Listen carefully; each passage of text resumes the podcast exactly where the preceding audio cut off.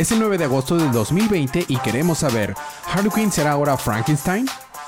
¿Quién es el traidor entre los Terrifics? ¿Es Hawkman el simp más longevo? Todo esto más a continuación es el episodio 23, temporada 5 de su podcast Día de Cómics.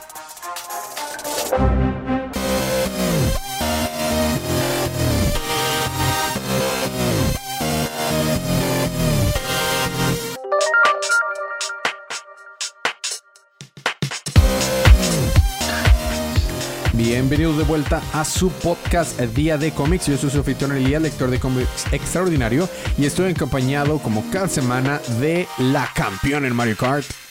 Paloma. También estamos acompañados por el colorista rep. Sergio.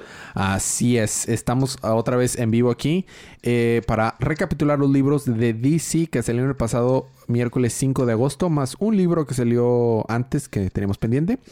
Entonces, esto es una advertencia de spoilers. Este es un spoilercast. Vamos a, a recapitular lo que pasó en estos libros. Y entonces, si no les molesta los spoilers, escuchen adelante o si no, primero lean estos libros que, que vamos a, a cubrir. Eh, las dinámicas del podcast, que si quieren ganarse cómics gratis digitales, solamente comparten el podcast o déjanos un review en cualquier plataforma o red social que ustedes quieran. Mándenos un correo o por redes sociales un screenshot de, de, esto que hicieron y con eso entran para participar. Eso es todo, es gratis para cómics digitales. Muy bien. Eh, Listo, chicos. Sí. Eso. Sí, capitán, estamos. Excelente. No los escucho. Muy bien. Habiendo quitado esto el camino, vamos a empezar con los libros de esta semana. Dale, dale. Me toca empezar con eh, Batman, que es la segunda parte de la guerra del Guasón. Realmente no pasa mucho. Si recordamos el número anterior, es bueno, Batman 96. Eh, en el número anterior, Batman había quedado intoxicado por esta nueva versión de la toxina del Guasón que tenía partes del Venom de, de Bane, con cosas de Scarecrow, con otras cosas. Entonces, Punchline había intoxicado a Batman y resulta que quedó fuera de comisión por tres días y quien lo había rescatado era Harley Quinn. Resulta que Harley Quinn no se murió cuando Punchline le cortó el cuello, este, a sorpresa de nadie. Y de hecho traía, traía puntos de donde se había eh, cosido eh, en, la, en, la, herida del cuello. Y dice, con esta, con esta nueva cicatriz yo creo que voy a poderme hacer el disfraz de Frankenstein para el próximo Halloween. bueno, el punto es que... Ya sé. Eh, el, punto es que el Guasón eh, está controlando todos los, los batijuguetes que se los dio a sus secuaces. Y su plan es hacer que todo el mundo vea la película La marca del zorro, que fue la película que vio él, Bruce, con sus papás antes de que la noche que murieron fueron asesinados sus papás. Y está loco el, el Guasón. Entonces, Batman, viendo este plan, va a parar al teatro, al cine Monarca, que fue el cine donde Bruce vio esta película. Y, ah, por cierto, no tiene ninguno de su computadora ni nada, pero está alucinando la voz del, de Alfred en su cabeza. Entonces, cuando llega al cine, eh, ve que están un chorro de personas putrefactas viendo eh, la película con, la, con una sonrisa y sale una sale en la pantalla el guasón, le dice, jaja, ja, este es mi plan, planeo que todo gótica vea la película y se vuelva loco y estos de aquí que están aquí, que ves que están putrefactos, son to todas las personas que yo he estado matando a lo largo de mi carrera, que con la tecnología del diseñador, la del villano del arco pasado, este, los traje aquí, los poder controlar, jajaja, ja, ja. entonces todos estos se levantan como zombies jokers, lanzando un mito verde de la boca. Y el Batman se queda sin armas y sin computadora y de que, oh, ¿qué voy a hacer? ¿Qué pasará? Y ahí se queda. Ese fue eh, Batman número 26, el, La Guerra de Joker, parte 2. Y es, estuvo bien, estuvo, estuvo padre, me entretuvo. Y lo, el otro número que, que, me toca cubrir esta semana es Justice League número 50, que por ser número 50 es un libro eh, extra largo. Pero la historia sí es muy corta. Recordamos la Liga de la Justicia estaba en este planeta donde había unos seres que nacían siendo luz y luego a la, en su infancia escogían qué camino ser, si eran de electrón, si iban a volver completamente electrónicos y máquinas o iban a ser orgánicos y había completamente una rivalidad entre los dos y, y no se hablaban y todo. Y la Liga de la Justicia no sabía qué hacer porque si los dejaba solos iban a ser invadidos por alienígenas, todo eso que estaba pasando. Bueno, la respuesta es que Wonder Woman y Batman tenían un plan secreto en la que se hicieron pasar como que estuvieran controlados por el antiguo la antigua tirana de esta de esta de este planeta, pero jaja, no es cierto, estaban planeando todo esto para exponer a esta, eh, la tiranía de esta, de esta monstruo que antes los gobernaba y entonces va a haber democracia. Y entonces logran eh, convencer al, al, ejército que iba a invadir esta tierra, eh, que no me acuerdo cómo se llama la tierra, esta que estaban invadiendo. y porque ya de que no había conflicto, porque al, parecer estos que los iban a invadir era realmente por el conflicto que estaba habiendo ahí. Que tiene un concepto bien interesante porque eran unos aliens que no podían concebir el concepto del pasado y el futuro. Eran esclavos al presente. Entonces, por ejemplo, si algo les había pasado en el pasado, no lo recordaban, solo podían percibir las consecuencias en el presente. Era un, es un concepto interesante. Y tampoco y con, con, consideraban blasfemia hablar del futuro. El futuro tampoco existía. Entonces era, era un concepto interesante. Pero bueno, al final de eso, la Liga Justicia logra instituir una democracia ahí. Y todos felices ya de regreso a la Tierra. Próximo número, eh, el Jardín de la eh, Misericordia, algo así. Y bueno, ese fue el final del arco. Y esos fueron los libros que me tocaron cubrir a mí. Seguimos ahora con el colorista Rep. Te toca este Terrifix, ¿no? Terrifix 29. Uh -huh. ¿Qué pasó? Ese mero. Bueno. ¿Eh? ¿Qué pasó en Terrifix? Ah, ya. Pensé que, pensé que algo había pasado y te estabas preguntando. Ah, no, no, no. O sea, ¿qué pasó en Terrifix? sí, sí, me confundí. Bueno, empecemos. Entonces, Sapphire, Sapphire Stack, recuenta cómo Simon Stack, su hermano, desapareció de su vida. Años antes, cuando eran niños, su papá sufrió un fuerte dolor estomacal que lo llevó al hospital. Esperaron por días a que regresara y cuando finalmente lo hizo, por primera vez le dijo te amo a su hija. Oh. Sin embargo, desterró a su hijo, ya que había sido envenenado y los químicos utilizados fueron encontrados en el cuarto de Simon. Entonces, Simon, este, Simon Stack, Sapphire Stack y Metamorfo se quedan atrás, mientras los Terrifics y el T-Council salen junto a Stagatron a proteger la ciudad de un meteorito. Así de repente de la nada sale un meteorito, ¿no? Voltea Sapphire, eh, Sapphire a la ventana y de repente está cayendo esa cosa así de que de manera muy oportuna, ¿no? Entonces pues salen a ver qué onda. Pues Phantom Girl, Blue Beetle y Atom logran detenerlo, ¿no?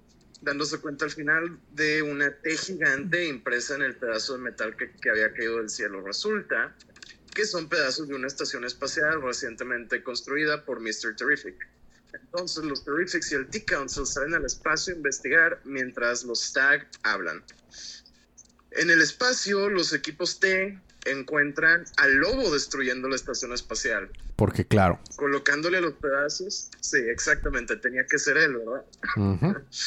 Colocándole a cada uno de los pedazos rastreadores que los dirigen a Gateway City cuando los avienta. Una vez avanzada la pelea, los Terrifics son vencidos, pero Silas, Stone vuelve a cambiar de equipo. Entonces Tagatron, quien traicionó a los T, les permite unirse al equipo, perdón, le permite unirse al equipo junto con Lobo y los tres regresan a la Tierra. En la oficina de los Stag, Simon convence a Sapphire de que es real, ¿no? De, de, de, de, que realmente es su hermano. Al encontrar y hablar de documentos y juegos de cuando eran niños, ¿no? Una idea que tenían disquellos emprendedores, por ejemplo, de carros de carrera Narwhal. Algo así como Transformers, supongo, pero animales. o sea, Beastmores. Sí. No, Narwhal Race Cars, dicen. ok. ¿Te imaginas de que de repente el, el carro hacía todo lo que da con el cuernote enfrente, así? Que, y pues, tipo esas, este, ¿cómo se dice? Competencias a caballo con las lanzotas que hacían antes, ¿no? Ah, sí, cierto. Pero con carros. Pero con los cuernos de los narwhal. Ajá, con carros y cuernos de narwhal. Total, al final le pide firmar un, firmar un documento que le permitiría adueñarse de Terrific Corp.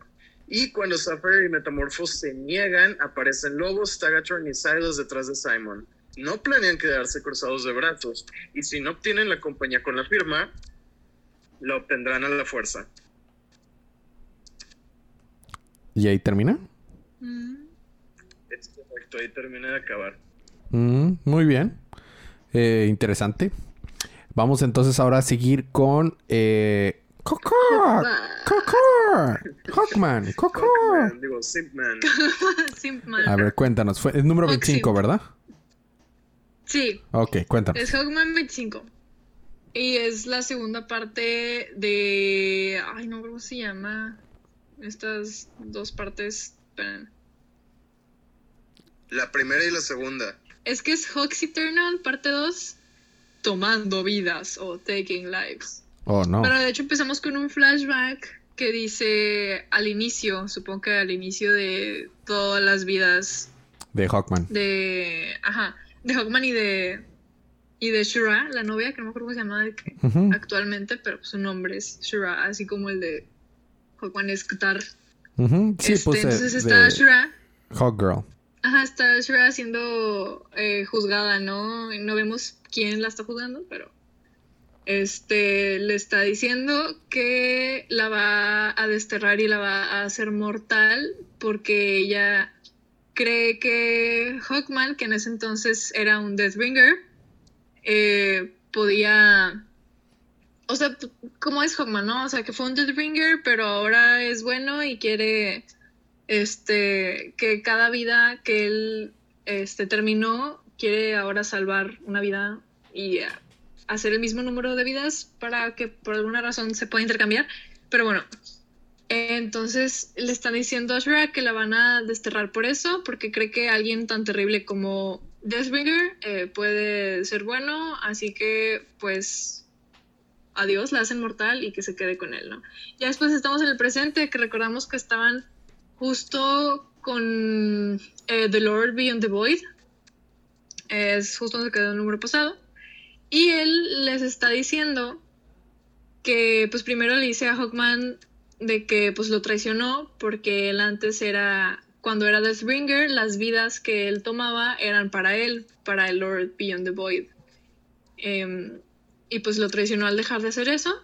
Y para Lashra porque pues se quedó con él no a pesar de que él había tomado tantas vidas y también, de hecho, este Hawkman está como, no, no es cierto, este, nosotros ya no hacemos nada de esas cosas y yo la quiero mucho, sí, sí, sí, y él le dice, ah, o sea, ya no me sirves a mí y aparte estás de sentimental con esta roca y no sé qué, por eso, este, se me ocurrió lo de Simp, porque sí lo plantean así como muy chistoso de que, bueno, X, o sea, por estar con esta morra ya no me sirves.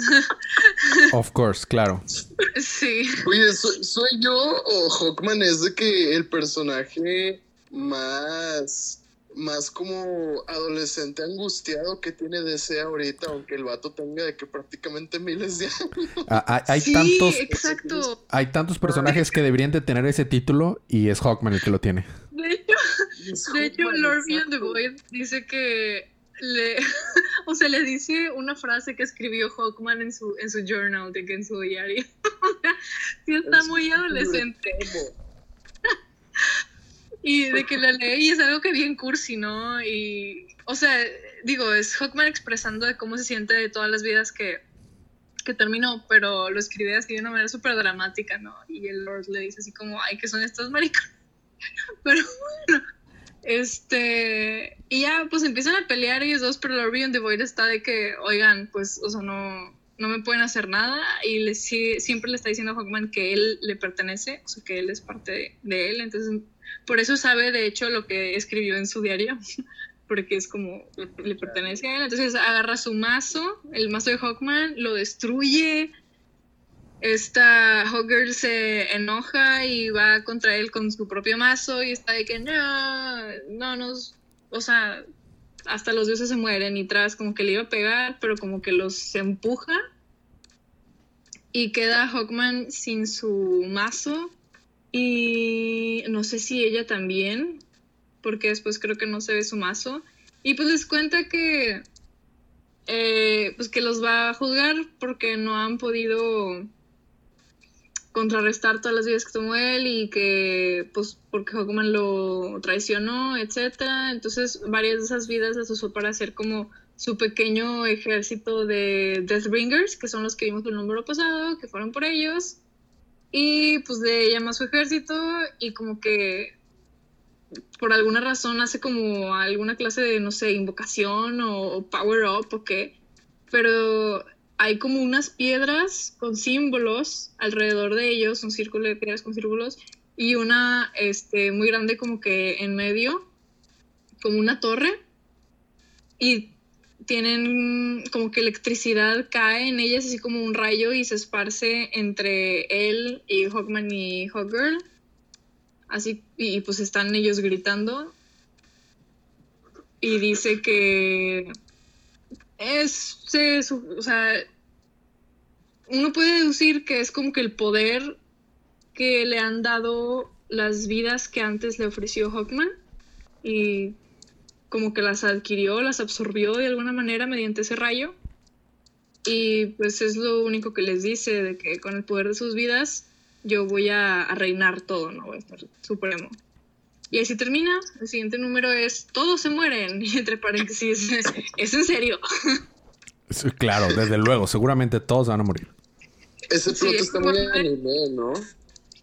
Sí. Pero. Sí o sea, está como. No al escuchar esto de Hawkman, estoy viendo que no me... Sí. Y más como todos los diálogos están así súper de anime, o sea, súper como dramáticos. Bueno, pues esos fueron los libros de la semana, chicos. Vamos a seguir con el programa Libro de la Semana. Yo se lo voy a dar a Terrifics esta semana. Creo, o sea, creo que fue el que más me llamó la atención. ¿Tú, Sergio? Sí, yo también, estuvo muy bueno, la verdad, y es, es muy buen cero, creo yo, para pues, el arco que, que sigue. ¿Tú, tú Palomita? Yo también. Ah, mira. wow. Es la primera vez que gana Terrifix un, unanimidad en Libro de la Semana. Muy bien. Bueno. Excelente. Eh, como cada semana la, la, recomendación es compren estos libros, compren lo que les guste y es la manera que apoyamos la industria. Y ojo, quiero hacer una mención ya que estoy hablando de apoyar no se sientan obligados a apoyar a la industria del cómics mediante apoyando a una de las de una de las compañías. Hay muchos autores independientes que están haciendo muchos, eh, mucho trabajo muy padre que recientemente están sobrevendiendo inclusive los cómics de, de las dos grandes. Entonces, eh, es simplemente apoyar al medio, a eso me refiero. Por ejemplo, Joe Breakers rompió récords y este y, y está padre el cómic y es un cómic independiente. Y si eso es lo que les gusta, adelante. Se trata simplemente es de, de, la manera en que podemos hacer que sigan haciendo cómics es pues comprando lo que nos gusta. Pero no tiene que ser forzosamente DC, ni Marvel, ni Image, ni nada de ello. Este, muy bien. Eh, ¿Qué más, qué más, qué más, qué más? Pues es todo. Ya no estamos haciendo... A la, información de notas de contacto están al final de las notas del show. Este miércoles pasado salió el, episodio donde salí de invitado en El Divagueo con Juan Merla y la próxima semana es la segunda parte de esa entrevista. Entonces, por, si quieren escucharla. No sé si quieran agregar algo a ustedes, chicos. Eh, no. ¿Cómo? Que si, que si quieran agregar algo. Ah, bueno, el final de, de, de Gods of Tsushima, ufas. Juegazo, lo ultra recomiendo. Es es de los mejores juegos que, he jugado yo en el PlayStation. Está buenísimo. Pero bueno. Muy bien, pues entonces gracias por escucharnos, gracias por aguantar nuestros chistes malos. Nos vemos la próxima semana, pero mientras tanto, dilo tú, Palomita. Disfruten sus libros, disfruten su día, disfruten su, semana y disfruten su vida. Y recuerden que cada día es día de cómics.